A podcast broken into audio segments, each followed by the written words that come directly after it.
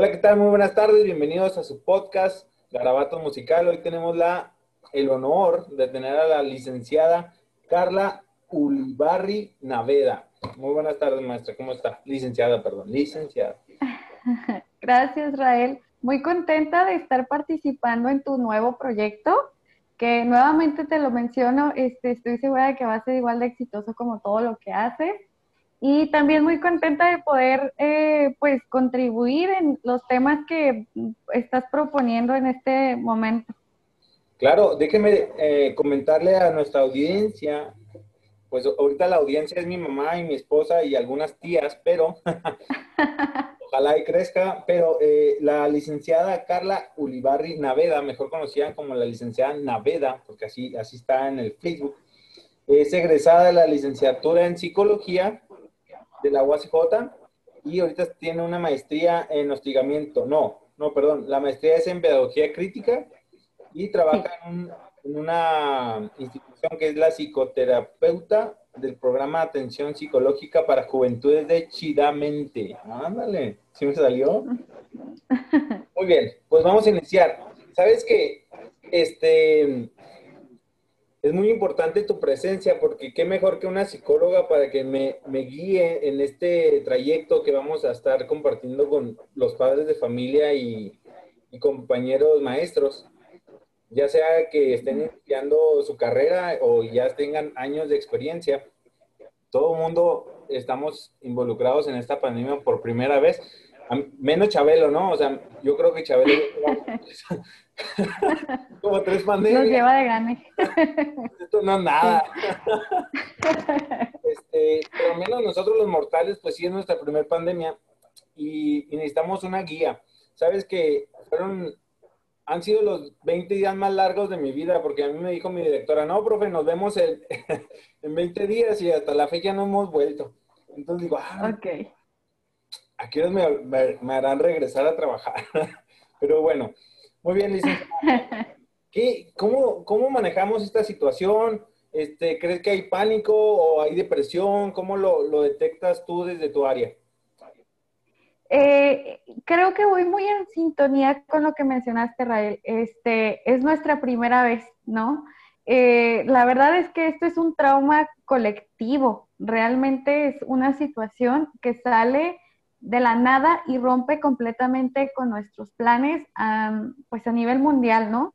Eh, obviamente esto fue bajando de manera paulatina y a nosotros nos llegó después de unos meses, aún y aunque nos negábamos y decíamos, esto no lo vamos a vivir, no nos va a pasar, y nos tomó por sorpresa, ¿no? Eh, tan así que nosotros siendo adultos, este, personas eh, tal vez con conocimientos previos que esto de alguna manera nos hace, digamos que estar, entre comillas, más equilibrados emocionalmente. Em, aún así nos tomó por sorpresa y nos llevó al descontrol, ¿no? También a estas compras de repente de pánico cuando se escaseó el agua y el papel. Este, y ¿eh? todos... Sí, sí, sí. Yo fui y me compré. Y todos estos movimientos, ¿no? Todos estos movimientos sociales que salieron por ahí. Sí, sí, dime, perdón, perdón. Sí, sí, te decía, todos estos movimientos sociales que salieron por ahí, como el tema de, este, si yo tenía la cura, si yo sabía que, que, cuál era la solución de este virus, si teníamos que ponernos o untarnos aquello, que los test, que esto, que el otro, que obviamente nos llevó al escaseo, no nada más del papel y del agua, sino de otros, eh, de otros, vamos a decir que insumos que son parte de nuestra canasta básica y bueno, pues eso también nos da pista de cómo lo empezamos a llevar nosotros los adultos, ¿no? Fue difícil. Sí, claro. Este, y, y es muy importante este, que nos digas, ¿crees que o qué tipo de patologías has notado que han aumentado desde el encierro, ¿no? Porque como dices tú, nos encerramos, no solo nos, encerramos, no solo nos encerramos nosotros los adultos, sino también niños y jóvenes. Y, y es una gama muy, muy amplia. Entonces, ¿Qué patologías has notado que han aumentado en, este lapso? Bueno, para empezar, hablo de los adultos, de cómo nosotros reaccionamos, porque eso nos da mucha pista a cómo bajamos la información a los jóvenes y a los niños y niñas, ¿no? Eh, ¿qué pasa cuando hay un cambio en casa? Por ejemplo, una mudanza, cuando ocurre la ausencia de un ser querido, un, un miembro de la familia, o cuando simplemente decidimos adoptar una mascota. Siempre pasa que nosotros como adultos buscamos información para saber cómo le vamos a explicar eh, a los más pequeños este, esto que está cambiando, ¿no? O esto que está pasando. Bueno, eso en el ideal, porque desafortunadamente también existen estos papás que lejos de buscar información, buscan eh, hacer como que no pasó nada, ¿no? Eh, para evitar preocuparlos o generarles un estrés. Que esto tiene un efecto completamente reversivo. En lugar de estarle evitando un estrés o un problema emocional, al contrario, se lo vamos a causar porque hay una confusión tremenda.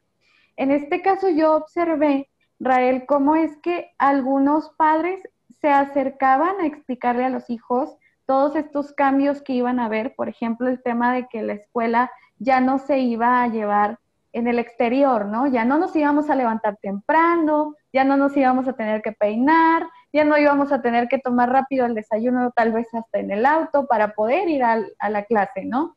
Ahora ya lo vamos a hacer prendiendo la televisión o conectándonos para algunos de los privilegiados, conectándonos por el Internet y tomando la clase.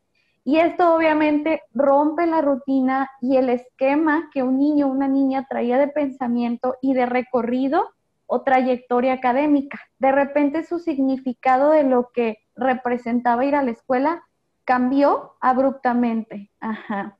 Entonces, eso explica mucho por qué también los docentes decían, es completamente complicado poder impartir mis clases de esta manera, los chicos no me ponen atención, no se conectan, este, no hay el suficiente dominio con las redes o con los aparatos electrónicos para poderlo manejar.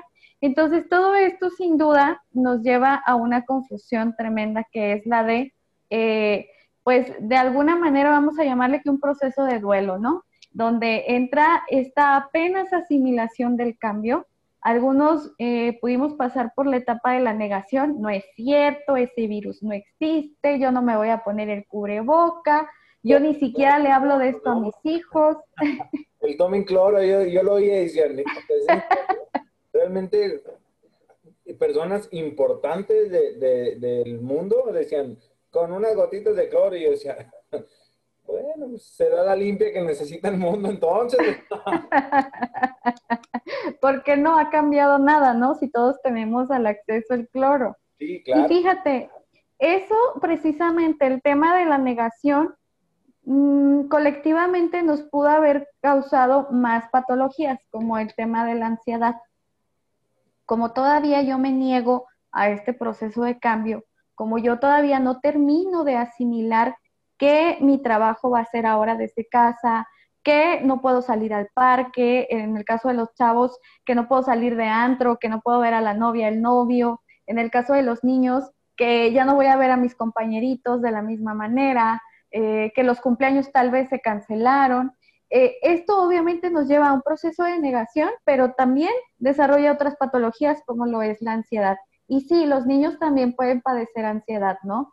Ansiedad por el encierro, que esta es una ansiedad fisiológica, y ansiedad psicológica, ¿no? Por este, ¿qué pasará después?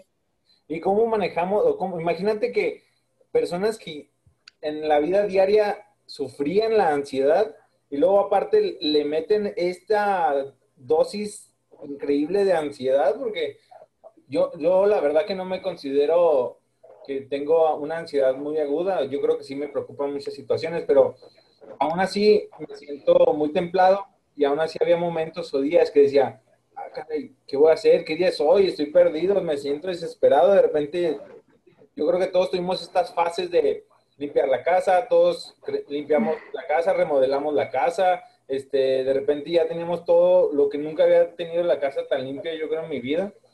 Este, Ajá. Y me imagino el impacto aún más grande de los que ya traían cargando una ansiedad previa y, ahora súmele esta necesidad de, estar adentro de la casa. Sí, sin duda se agravaron o se agudizaron a algunas patologías que ya teníamos antes de la pandemia. El problema es cuando yo no era consciente de que tenía ansiedad antes de la pandemia y luego la pandemia lo agudiza y llego con el psicólogo y le digo, ya no puedo más. Esa es muchas veces la, la situación que la mayoría podemos llegar a vivir, ¿no? Con esto, con los efectos que nos deja la pandemia. Entonces puede ser que ya haya traído la, ansiedad previamente y que la pandemia nada más lo haya como detonado.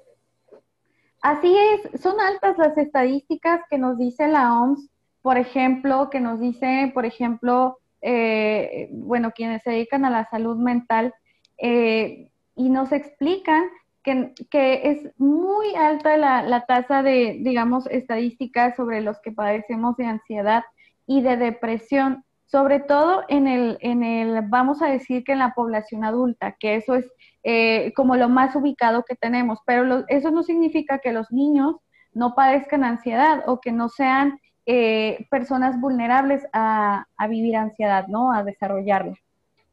Ok, ahora ya le diste a clavo. Realmente estamos haciendo como uno macro, uno, una observación macro para irnos a donde realmente nos, nos atañe, este, que es cómo afecta el encierro, licenciada, a los más pequeños.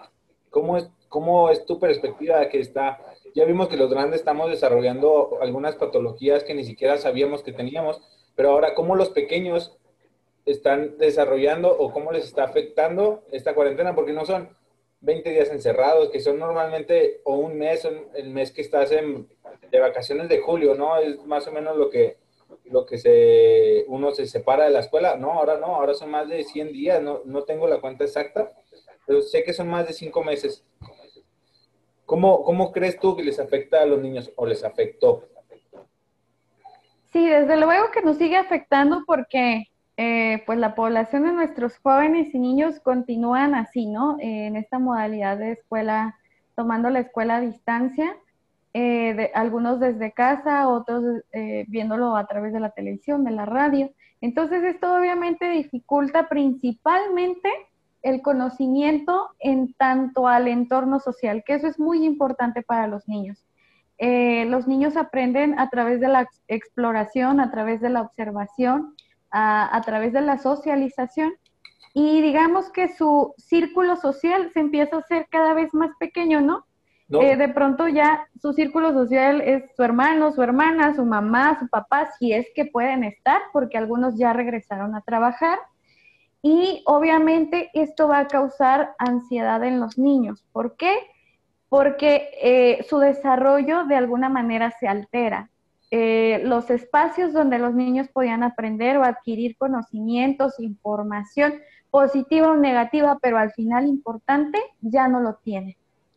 Sí, sabes que eso que mencionas me hizo agarrar la pluma de volada y preguntarte, ¿dónde están estos aprendizajes entre pares, ¿no? Que en la, en la, licenciatura en educación, no estoy muy seguro si lo, si lo hacen en referencia en psicología, pero al menos en educación, la educación entre pares forma parte muy grande en el desarrollo del niño, porque una cosa es el aprendizaje que tienes entre el profesor y el, y el alumno, pero ahora sí lo tienes todavía a la mejor distancia, pero ya no está el, el desarrollo, el aprendizaje entre pares, de que ibas con tu compañero y le decías, oye, ¿cómo ves? ¿Cómo vas? ¿Qué, le entendiste tú profe?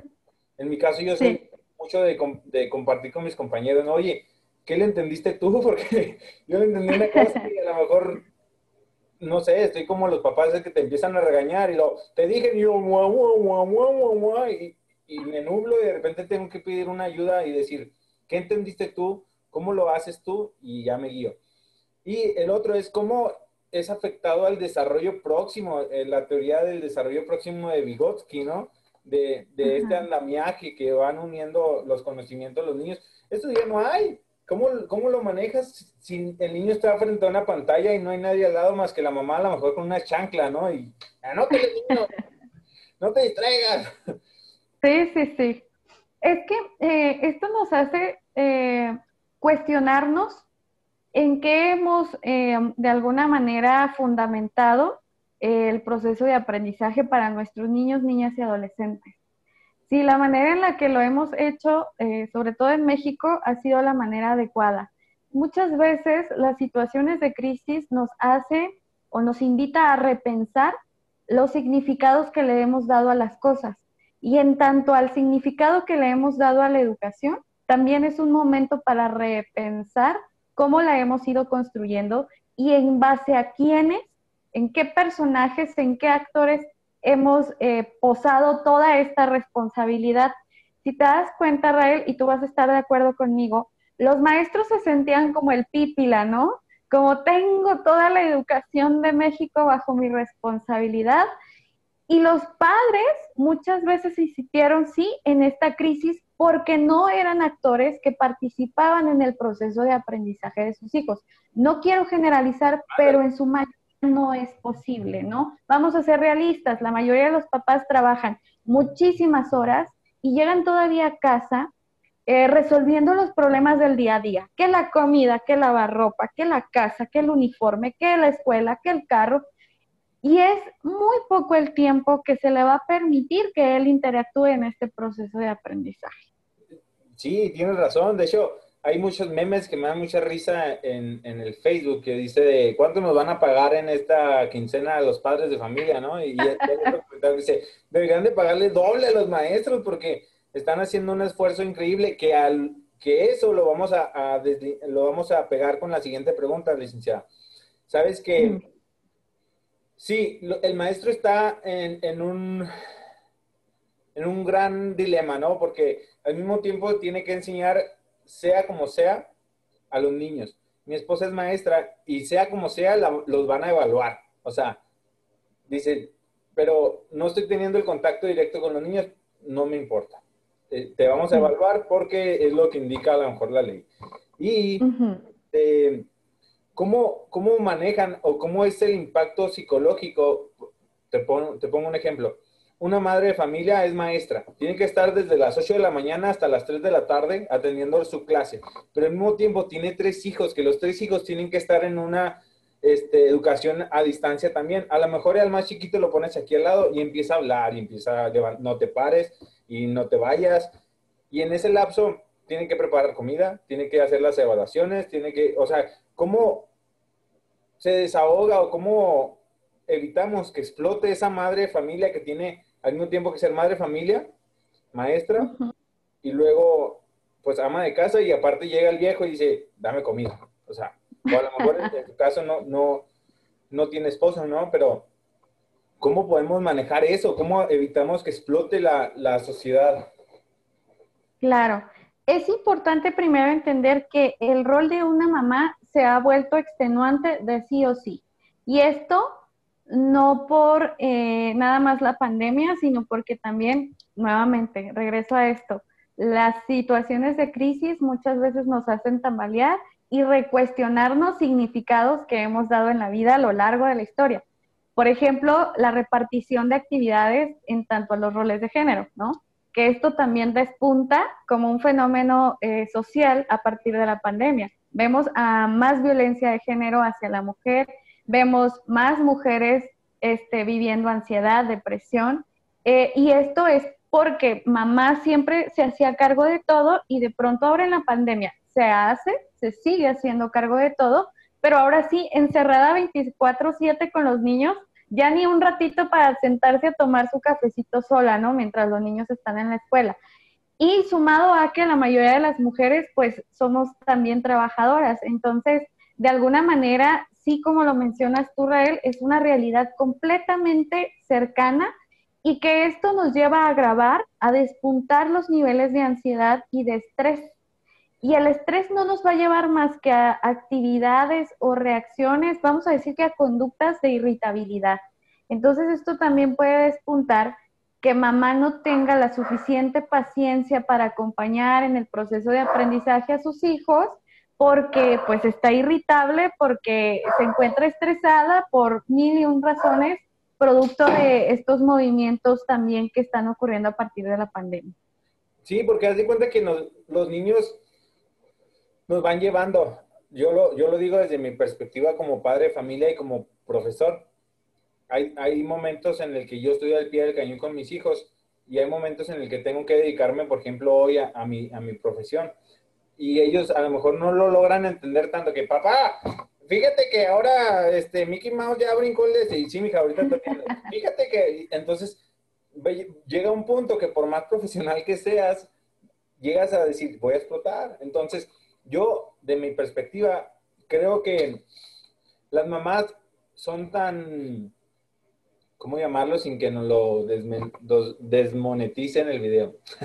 tan fregonas, tan, tan echadas para adelante, que a lo mejor con una hora, licenciada, que, que se den este un, un, buen baño caliente, una tacita de café, como dices tú, y una charla a lo mejor con la amiga vía Zoom. Yo sé que a lo mejor no es lo mismo echar el chisme con, con, con la vecina o con la amiga vía Zoom, pero eso con una hora que, que agarren es como un respiro y vuelven hechas super, eh, super heroínas, ¿no? Tipo Wonder Woman y pueden enfrentar a lo mejor el día, este, ahora sí con más ganas, porque, pero sí es muy importante como ese tiempo de desahogo. Yo digo una hora, a lo mejor lo pueden hacer en media hora o en dos horas, no sé, no sé qué opinas al respecto. Completamente de acuerdo, necesitamos llegar a ese equilibrio recordar y ser conscientes, Israel, de como tú lo dijiste, como iniciamos. Eh, es nuestra primer pandemia, entonces no todo me tiene que salir perfecto. Este, si yo soy maestra, no me va a salir perfecta la clase, pero voy a hacer todo lo posible para que de poco en poco nos vayamos adaptando a esta nueva modalidad, ¿no?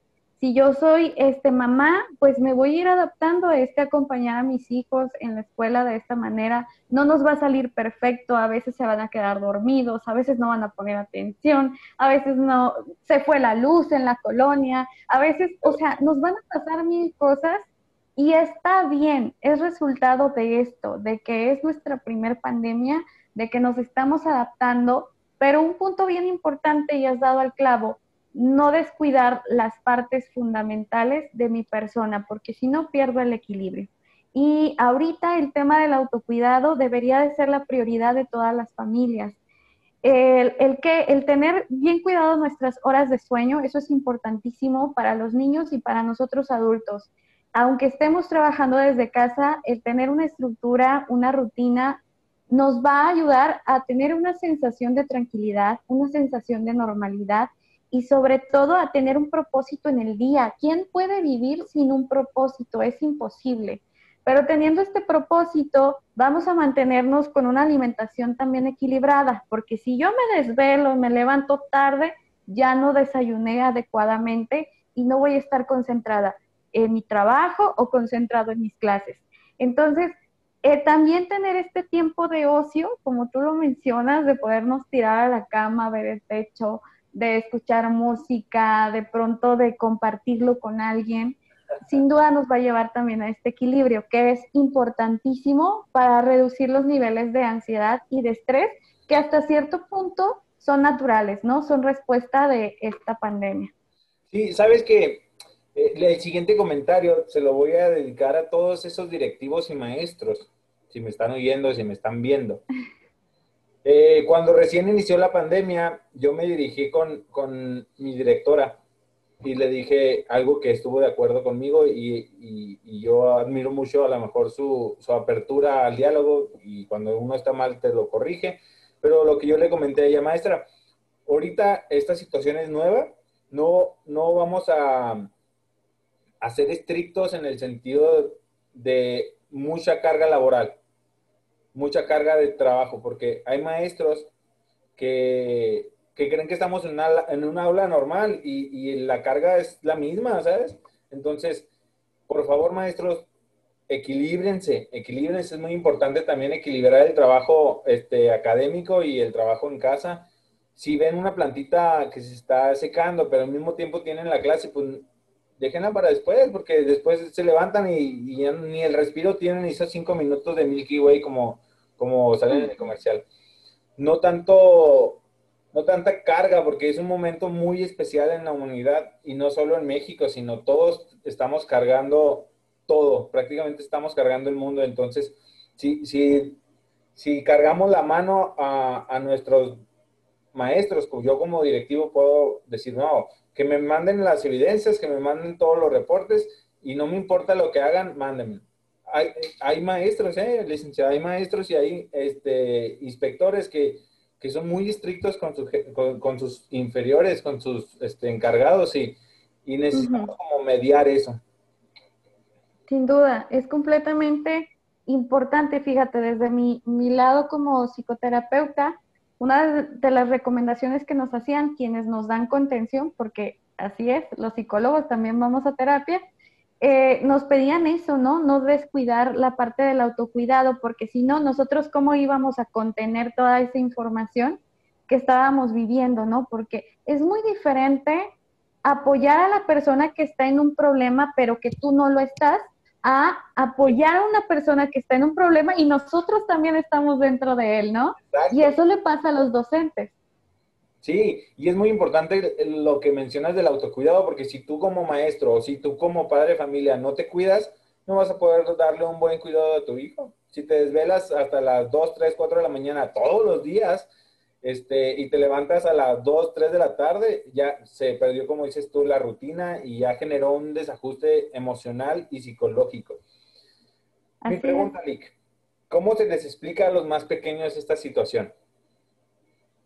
Eso es básico, es importantísimo. Hay muchos cuentos, Rael, que podemos buscar, googlear, eh, que explican el tema de la pandemia eh, para niños. Hay uno que se llama, creo que Rosita y el coronavirus. Ah. Este, de todos modos, por ahí te lo puedo pasar, está en PDF y es gratuito.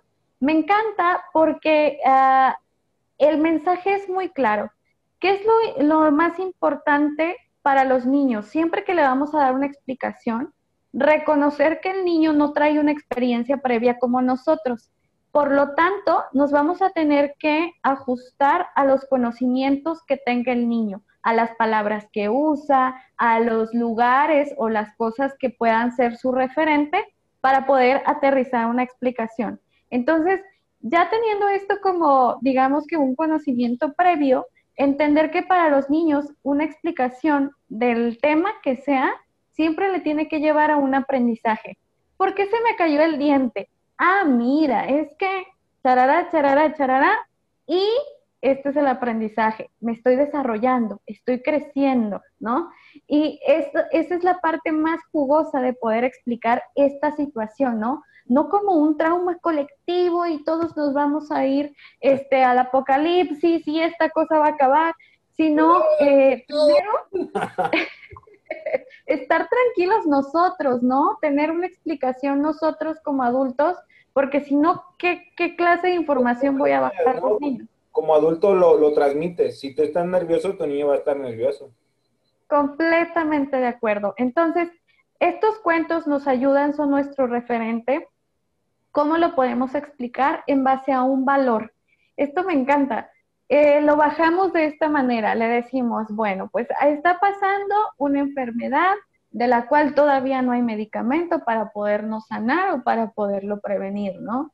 Entonces, esto nos puede hacer daño a todos, por lo tanto, nos tenemos que resguardar en casa, porque si tú te resguardas en casa, te estás convirtiendo en un superhéroe, un superhéroe que practicas la solidaridad, que está evitando que otras personas que son débiles se puedan enfermar. Entonces, qué bonito es poderle decir al niño, es que tú estás teniendo un superpoder cuando decides quedarte en casa, ¿no? Y no como que es un castigo, es algo prohibido, no te vayas a salir, no vayas a tocar, no vayas a hacer, que eso también es algo que ha estado pasando mucho, ¿eh? Me ha tocado ver en lugares, en espacios públicos, papás que van con el este desinfectante detrás de los niños así correteándolos y diciéndoles, no toques y no agarres y no esto y no lo otro, que eso obviamente genera una confusión en el niño porque el niño necesita explorar para conocer. Sí, es que esta, esta pandemia está como dañando o perjudicando todas las evoluciones constantes que debería de tener el ser humano, ¿no? Esto que dices tú de que el niño tiene que estar tocando y yo digo, el niño tiene que estar saliendo, el niño tiene que ir al parque, tiene que correr y ahorita no está saliendo. ahorita el niño no está teniendo esta interacción con los otros niños porque a lo mejor tú dices, bueno, sí lo llevo al parque, pero solo, que no conviva con nadie más porque a lo mejor viene aquí y el niño ya me contagió a mí y yo contagio a mis papás que, que son eh, eh, personas vulnerables en, en, el, en, el, en el nivel, ¿no? Este, y a, y a lo que yo me pregunto, licenciada, ¿cómo manejamos no solo a los niños, sino a los niños que tienen, por ejemplo, autismo, que tienen a TDAH, que tienen alguna necesidad que no, que no es tan fácil el, mantenerlos en un lugar encerrados. ¿Cómo manejas esta situación? Bueno, en el tema del autismo, lo que puede considerarse como un reto mayor es eh, el cambio abrupto de rutina. Ahora, algo que a mí me encantó hacer, fíjate Rael, a mí me agarró la pandemia en medio de un viaje, ¿no? Yo ya tenía mis sesiones con los chicos eh, tengo un grupo en mi, en mi consultorio privado donde trabajo con niños con TEA y con TDAH, ¿no? Entonces, eh, niños con hiperactividad y niños con autismo. Entonces, en medio de ese viaje, pues llega la noticia, las mamás rápido me llaman y me dicen, ¿qué va a pasar, Carla? ¿Se va a cancelar eh, la terapia? Y yo dije, pues sí, no hay otra más que cancelar porque se están cerrando los lugares pero me dediqué un tiempo para hablar por teléfono con cada uno de ellos, ¿no? Les pregunté eh, qué, sabían, qué, eh, les habían dado de información sus papás, si tenían alguna duda, y entonces juntos fuimos entendiendo este movimiento, este cambio, y que como decisión voluntaria íbamos a decidir suspender nuestras terapias así grupales y que en algún momento nos íbamos a volver a ver a través de una pantalla, a través de una llamada de teléfono. Esto fue genial porque nos pudimos anticipar a la situación, que esa es una herramienta para todos los papás que tienen un niño con eh, algún diagnóstico. Anticiparlos a la situación. Ya está pasando, lo, le voy a informar y lo voy a preparar diciéndole qué está pasando, por qué decidimos esto y qué va a hacer en sustitución de esa situación. Porque si al niño le decimos, no vas a ir a terapia y ya no vamos a salir, pues sí, y luego no lo estamos anticipando a la situación, ¿verdad? No lo estamos eh, de alguna manera, claro, no le, no le estamos intercambiando de alguna manera dándole esta, esta catafixia, ¿no? De, de qué vamos a hacer, una cosa por otra, pero al final darle este, este seguimiento porque la vida sigue, encerrados o no encerrados, la vida sigue, ¿no? Y eso es lo que más caos le puede generar a un niño, el sentir que eh, se quedaron en medio del limbo, flotando en medio de la nada y que ya no hay eh, una motivación o que ya no hay un propósito para seguir ahí latente, activo. Es importante que busquen atención psicológica, sea virtual ahorita que ya nos estamos reincorporando paulatinamente, si, si así lo deciden y se sienten listos, tal vez ya incorporarnos a una sesión presencial, pero sobre todo aceptar que este es un proceso de cambio y que nos va a llevar un tiempo de asimilación. Todavía de repente se nos puede olvidar y salimos sin el cubreboca. Y eso es solamente un ejemplo pequeñito de cómo la asimilación es paulatina, no es de un día a otro. Sí, claro es, es, este importante lo que mencionas tú de sustitución. Ya no estamos a lo mejor en, en la escuela, pero podemos crear un, un, ambiente.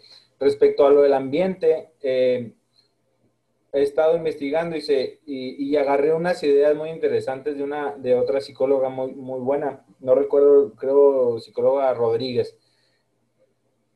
¿Tú qué opinas, por ejemplo, sobre las tiendas de campaña para generar ese, este diferente ambiente en la misma casa. Porque, por ejemplo, yo tengo un patio pequeñito, pero lo tengo. Y de cierta manera es como me siento privilegiado en el sentido de que, o me sentía más bien también, en el momento más crítico de la pandemia, yo salía.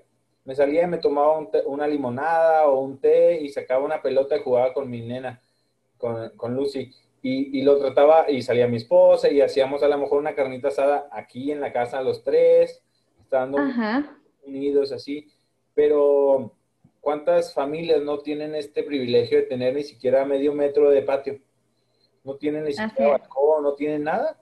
Tienen que estar sí o sí en, los tres cuartos o los cuatro cuartos que puedan llegar a tener.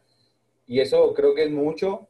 Creo que es dos cuartos. Ahorita las casas estamos teniendo dos cuartos y, la salita. Y das un paso y llegas a la cocina, das un paso y llegas al baño y está así todo muy aquí.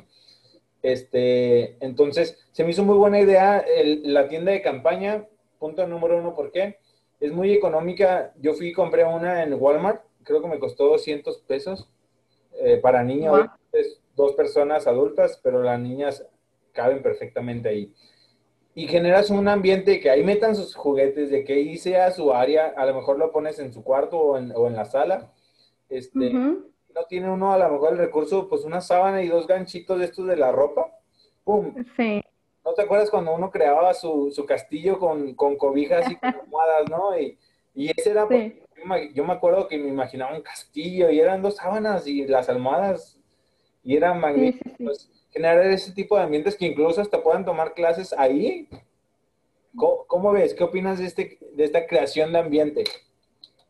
Eh, en el proceso de acompañamiento y de asimilación, sin duda nos vamos a tener que valer de todo, hasta de esta parte de la ambientación. Cuando yo hablo de generar una estructura, es precisamente también esto. Por ejemplo, cuando vamos a comer, ¿dónde comemos? En el comedor, ¿no? esto nos da un ambiente de qué? De que nos empieza a dar hambrita. Y a veces ni siquiera nos sentamos en el comedor con intención de comer y terminamos comiendo. No sé si te ha pasado, Rael. Que nos sentamos a platicar y luego, ay, se antoja un cafecito, ¿no? Déjame lo preparo y ya terminé comiendo ahí en la mesa con tan solo haberme sentado.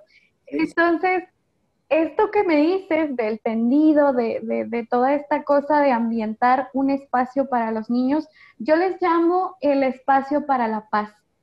Eh, es tu espacio privado donde tú vas a estar a gusto, donde tú vas a estar muy bien.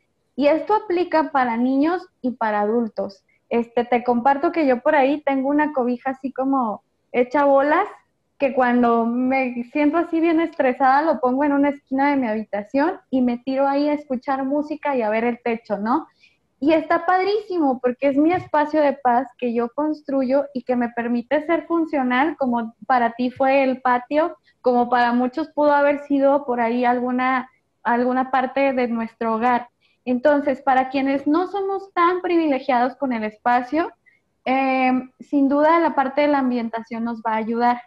Eh, otra idea que a mí me encanta es hacer un spa en casa, ¿no? Donde vamos a poner como puras sábanas en la sala y nos tiramos todos y nos damos masajitos y podemos poner incienso, velitas y, nos preparamos por ahí unos snacks, frutita, lo que sea. Y bueno, ya cambiamos la sintonía del día y ya nos regalamos un momento de autocuidado, que eso también es muy importante. Y en la parte de la estructura, Rael, también va a ser muy importante tener, aunque sea una mesita, un espacio del comedor para estudiar, porque si no ambientamos el lugar de estudio, tampoco nos dan ganas de estudiar. Sí, sí, sí, tienes razón.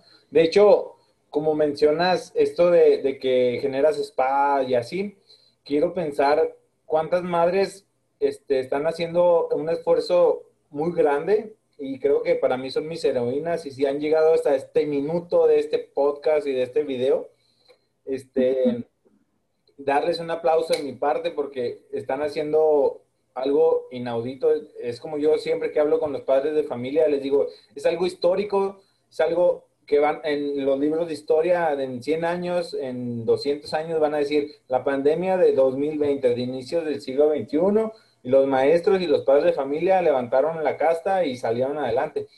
Este, Y es muy importante resaltarlo porque a lo mejor los padres de familia dicen, pues es que sí, aplauden a los enfermeros y bravo a los enfermeros y aplauden a los maestros y bravo a los maestros y los padres de familia, ¿cuándo? ¿Cuándo vamos a felicitar a que el papá se levanta a trabajar y a pesar de que tienen la preocupación de decir, chango, no, completo la, mensualidad o, o, qué les voy a dar de comer ahora a los niños? este, aún así logran generar esta ola de ambiente positivo para los niños. Sí, sí, sí. Se duplican las tareas. Ajá, que a lo que se deriva la siguiente pregunta. Te explico. Yo tengo viviendo conmigo una nena. Tengo tres hijos, pero vive conmigo una nena de va a cumplir siete años, Lucy. Okay. Mi dilema y mi pregunta es, ¿cómo manejamos el tiempo de la tele y de los videojuegos con este con estos niños, ¿no? De, de, 7 a 10 años que Te lo juro, yo, yo voy al mandado y tengo que dejarla aquí porque no me permiten llevarla y mi esposa está dando clases, entonces ella, este, entre clase y clase, tienen pausas, pero casualmente se le olvida a mi hija que tiene que regresar a la escuela y se va al Xbox y se la pasa jugando. Y Mickey Mouse, Toy Story, y cuando llego yo, ¿y tu clase? Ah, se me olvidó. Entonces, tengo que estar yo ahí. Y luego cuando acaba la clase, puedo ver una película y puedo ver tele. Y entonces, ¿cómo sabemos cómo manejar estos tiempos con, con los niños con la tecnología, no? O sea, porque aparte de estar todo el día en, la tablet o en la computadora, estar en, clase, quieren pasar tiempo viendo tele y yo digo, no, vete a leer un libro o vete a, jugar a tu cuarto, tienes muñecas, tienes carritos, este, tienes muchos juguetes. ¿Cómo lo manejamos, Carla? Importante regresar al tema de la rutina. Eh, de la estructura de, agenda o de actividades, ¿no? Este, y dentro de estas actividades debe estar incluido el tiempo de eh, contacto con aparatos electrónicos o lo que le llamamos como hora pantalla, que incluye televisión, computadora, tablet o celular, todo lo que tenga que ver con pantalla. Seamos conscientes de que los niños están más expuestos a la hora pantalla que antes, ¿no? Antes fácil, unas cinco o seis horas se la pasaban viendo compañeritos y maestros. Ajá. Ahora ya no, ahora son cinco, seis horas constantes de estar viendo la pantalla. Entonces, incluido su tiempo hora pantalla para ver lo que él quiera, pues estamos hablando de más tiempo, ¿no? Entonces, los, neuro, los neurólogos nos recomiendan, según las edades, que los niños a partir de los eh, siete años puedan interactuar con la eh, hora pantalla solamente una hora al día. Entonces, estamos ya rompiendo con la recomendación de los neurólogos. clase? ¿Cómo, ¿Cómo lo equilibras? Si son tres, cuatro horas de clase. Por eso decimos que eh, no es nada pedagógico, pero bueno, nos estamos híjole, intentando adaptar con lo que hay. Eh, pero qué dilema, ¿no? Darnos cuenta de que a veces las escuelas también hacen lo antipedagógico, ¿no? Este, o sea, es muy complicado eh, reconocer primero eso, ¿verdad? Los estamos exponiendo a estímulos de los cuales su cerebro todavía no está al 100% desarrollado para eh, asimilar, aceptar. Por ejemplo, por ahí hace unas semanas platicaba con un oftalmólogo y me decía, ahorita estamos vendiendo lentes pero para, ¿qué te digo? O sea, aumentó la venta de lentes y sobre todo para niños, ¿no? Porque se están exponiendo mucho a las pantallas. Entonces, ese también es parte de algo a considerar. Cuando yo platico de esto con los papás, primero me gusta concientizar en los efectos biológicos y físicos que genera la hora pantalla, porque muchas veces papá, mamá no lo comprende así y entonces se sienten malos al momento de limitar el uso de las pantallas, ¿no? Sí, sí, sí. Y no, no es castigo, Rael, solamente es entender que pues dentro de la pedagogía y dentro de un sano desarrollo hay ciertos cuidados que debemos de tener. Sí, sabes que yo hablé con, mi esposa y, llegamos a un acuerdo de que terminando clase al, cuarto y puede, puede hacer lo que quiera en el cuarto siempre y cuando no esté frente a la pantalla. Y luego, entre lunes y viernes procuramos no ver tele. Ok. Sentamos y al fin de semana yo le digo, puedes, si te levantas a las 8 de la mañana y me ganas la tele, es tuya. Puedes ver, este, tiene Netflix, entonces puedes ver cualquier caricatura que se te antoje porque aparte tengo la restricción de, edad, ¿no? Yo, importante eso, Rael, muy importante. Qué, qué porcentaje de, de qué, qué, rango de edad quiero que esté viendo los programas. Entonces, por esta área no, no me molesta tanto. Muy importante eso, Rael, filtrar los contenidos que nuestros niños, niñas y adolescentes tienen. Ahorita el consumo de pornografía aumentó y es estrujante ver en las estadísticas que los niños que la consumen eh, son entre los 8 y los 13 años. Estamos hablando de que los niños están cada vez edades más tempranas expuestos a contenidos no apropiados para su edad. Y con esto no quiero decir que ellos con toda su voluntad lo busquen, sino que son expuestos porque no existen estos filtros parentales que eh, impidan, por ejemplo, que eh, pues estos spam, estos, eh, de pronto esta información como con ganas de vender, pues sature a nuestros niños, ¿no? Y los llene de, información no apropiada. Sí, sí, eso que mencionas de, de los ocho años realmente me impacta, porque sabes que mi primer contacto con una revista pornográfica fue como a los 14 o 15 años. Y me la dio un compañero que, que, había estado conmigo en la primaria, la traía él y me la dio, te lo juro, ¿eh? Me la da así y yo la abro y digo, ¡ay, güey! ¡Ay, qué! Es impactante, ¿no? Sí, y tenía 14 años. Y ahora que dices, 8 años, niños de 8 años viendo contenido pornográfico, realmente estamos perdidos en, el, en la tecnología porque muchos de los padres te aseguro que no saben filtrar estos contenidos. También sería buena idea que investigaran cómo delimitar esto. Sí, existen páginas, lo podemos buscar, existen también buscadores, Rael, seguramente tú lo sabes, existen buscadores que son eh, como lo equiparable a Google, pero que eh, son especialmente para niños, ¿no? Entonces también esto lo podemos utilizar, por ejemplo, a la hora de hacer tareas, ¿no? Porque a veces buscamos, ponemos ahí una palabra en Google y nos sale cada cosa, que bueno, yo qué te puedo decir. Entonces, esto también nos va a ayudar a filtrar contenidos, a tener a los niños no expuestos a cosas que no son apropiadas para su desarrollo, que eso es lo que más nos debe de importar. Y sobre todo la parte de eh, hasta dónde voy a ser permisivo con mi hijo, con mi hija, para que, eh, para cuidar su desarrollo, ¿no? A veces me ha tocado ver, tener papás en consulta que me dicen, es que yo le estoy quebrantando su libertad, es que yo le estoy quebrantando su felicidad cuando le quito el videojuego. Y no, vamos a quitarnos esas culpas, para nada, los estamos educando.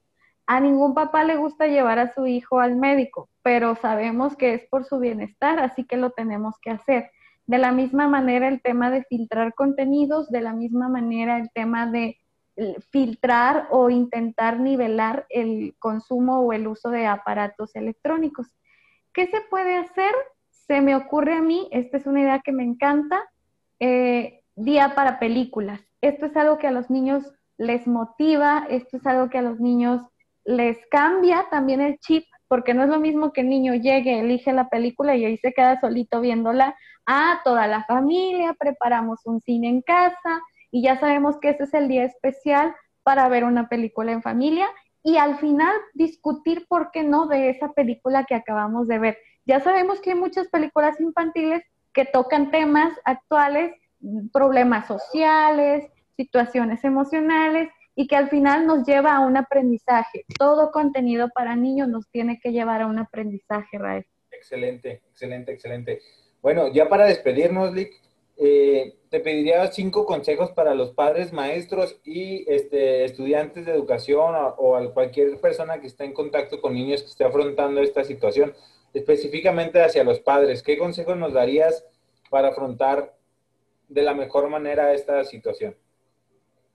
Bueno, el consejo número uno para todos es tener paciencia, recordar y llevar este proceso eh, con mucha eh, paciencia, con mucha sintonía de acompañamiento con uno mismo. Eh, desde el área en el que yo me desempeñe, este conocimiento, este amor que me puedo tener conmigo mismo, este acompañamiento dentro de la pandemia que puedo tener conmigo misma, conmigo mismo, me va a ayudar a asimilar mejor esta situación de la contingencia, ¿no? Esta situación de duelo también. Si yo como docente me acompaño con, amor y acompaño con amor a mis alumnos, voy a entender que a veces uno se va a quedar dormido, otro no se va a poder conectar, no me van a entender a la clase, o yo nunca le voy a hallar a qué botón picarle para que me escuchen bien. Y eso me va a dar paz, ¿no? Porque al final no voy a terminar estresada ni frustrada. ¿Viste esa? Sí. ¡Prende la cámara, Juanito! Como esta maestra, ¿no? Entonces, esto es importantísimo. Eh, como mamá entender esto que les decía, eh, a veces se nos va a ir la luz en la colonia y aunque queramos no la vamos a alcanzar a ver y, y no pasa nada. Así es, y no pasa nada. Eh, como, como maestro, como papá, tener esta conciencia de que estamos viviendo esto por primera vez.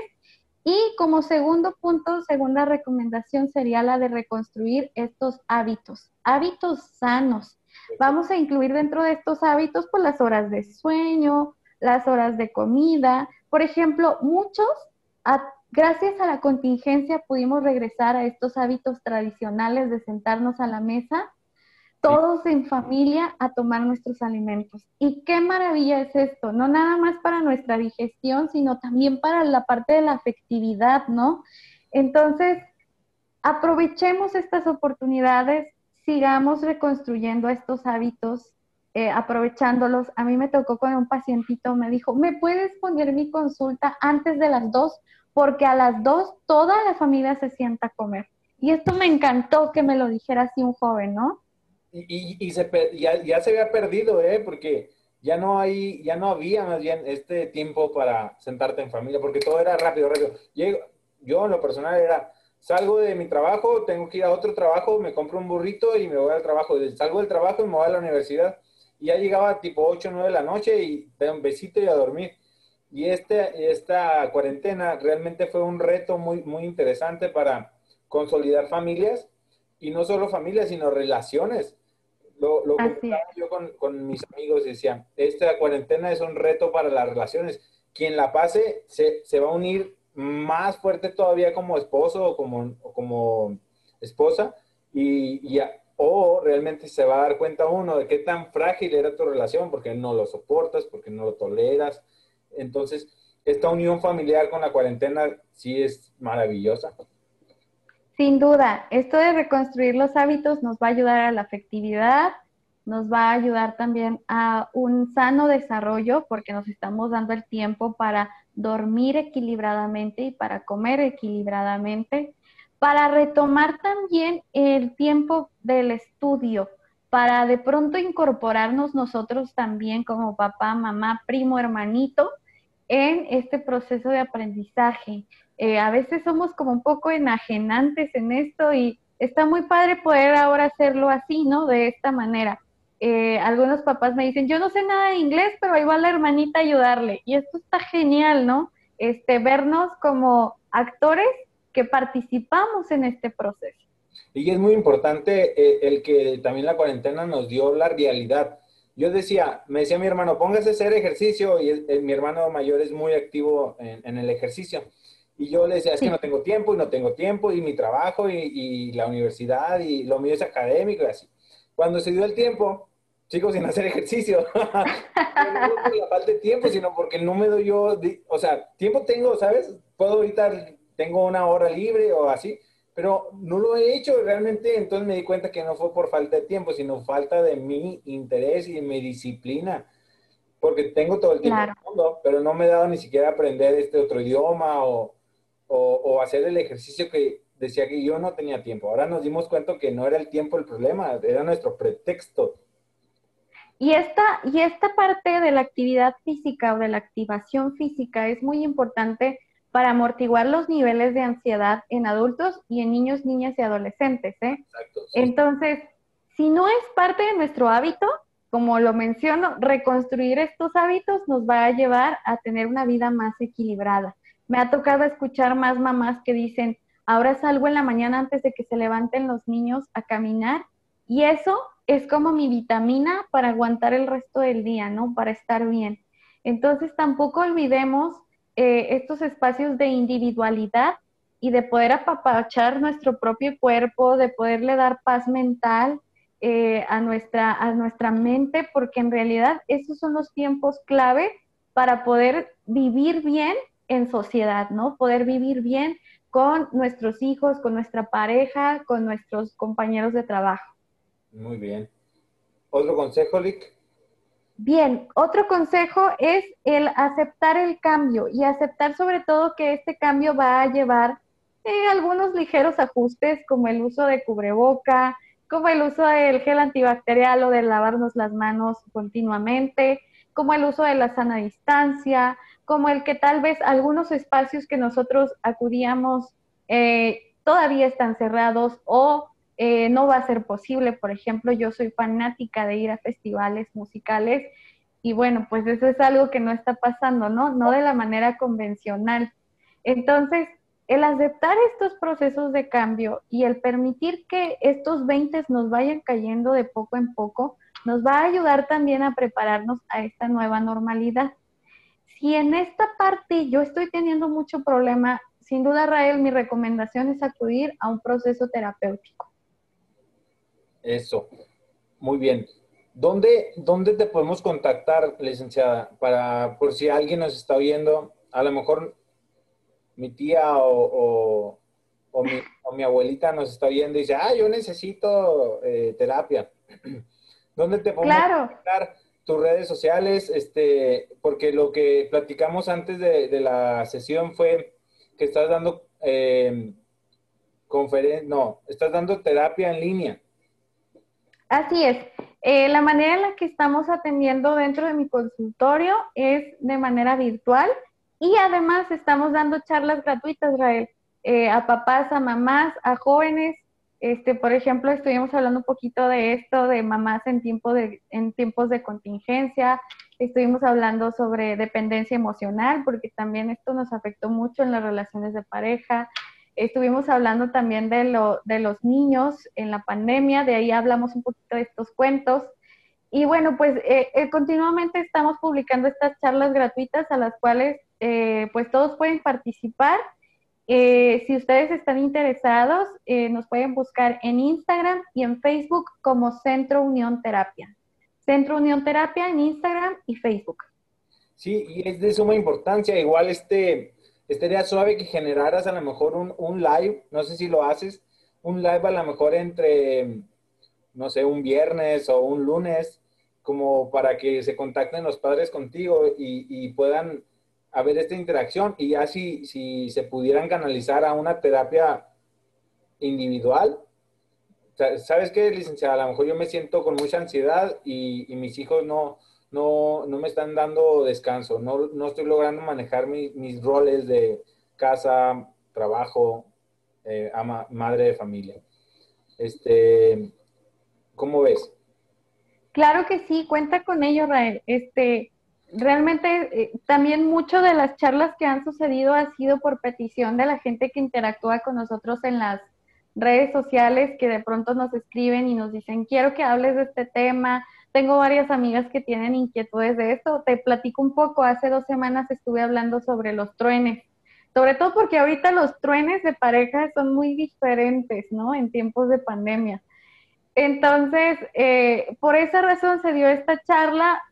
Nos juntamos varias eh, personas que andamos viviendo una situación como esta y pudimos intercambiar tema, tema sobre esto. Sí, que, pues es que todo cambió ya nada es igual, ni siquiera el ligue, como dices tú, o sea, si el tren es diferente, el ligue es otro, rollo. Antes era de, oye, te invito a, un bar o un café, o vamos al parque, ¿no? Ahora, oye, te mando el link de Zoom. Así es, así es, todo es completamente diferente. Entonces, claro que sí, la, la oportunidad está ahí. Si algún padre de familia estuviera interesado en, en que siguiéramos hablando de estos temas, o por ahí traen también un tema que, que tal vez no hemos contemplado o señalado, estaría muy bien que nos lo escribieran, que nos lo compartieran y por supuesto cuenten con el live. Claro que sí. No, te, queremos agradecer muy personalmente, gracias por, por, tu tiempo y gracias por ser nuestra primera invitada. Esto es Garabato Musical, te agradecemos tu tiempo, tu, tu experiencia y sobre todo este, tu facilidad de palabra. Gracias. Bonita tarde a todos y tengan un excelente día. Bye bye.